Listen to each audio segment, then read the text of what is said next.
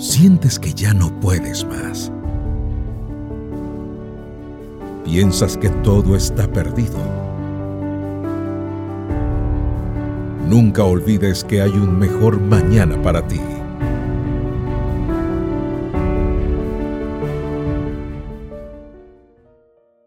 Una generosa promesa.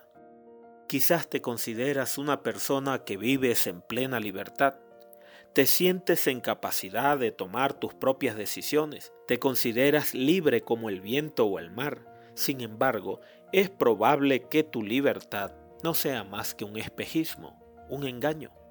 Sócrates, el sabio de la antigüedad, solía preguntar, ¿cómo puedes decir que un hombre es libre cuando está dominado por sus pasiones? Muchos que se aseveran vivir en libertad porque nadie les dice qué hacer, no son sino esclavos del pecado. Jesús lo expresó de esta manera. Todos los que pecan son esclavos del pecado. Juan 8:34. ¿De qué pecado es usted esclavo? ¿Cuál es el vicio que lo tiene atado con implacables cadenas? ¿Cuál es esa debilidad de la cual usted no se ha podido liberar?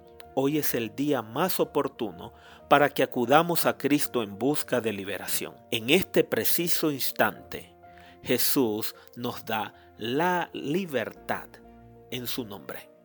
Jesús vuelve a proclamar la libertad a todos los cautivos del pecado. ¿Te gustaría aceptar al Señor como tu libertador personal?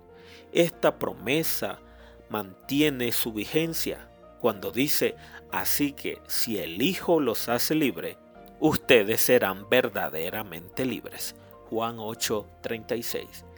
¿Quieres tú esa libertad? Y así habrá un mejor mañana para ti.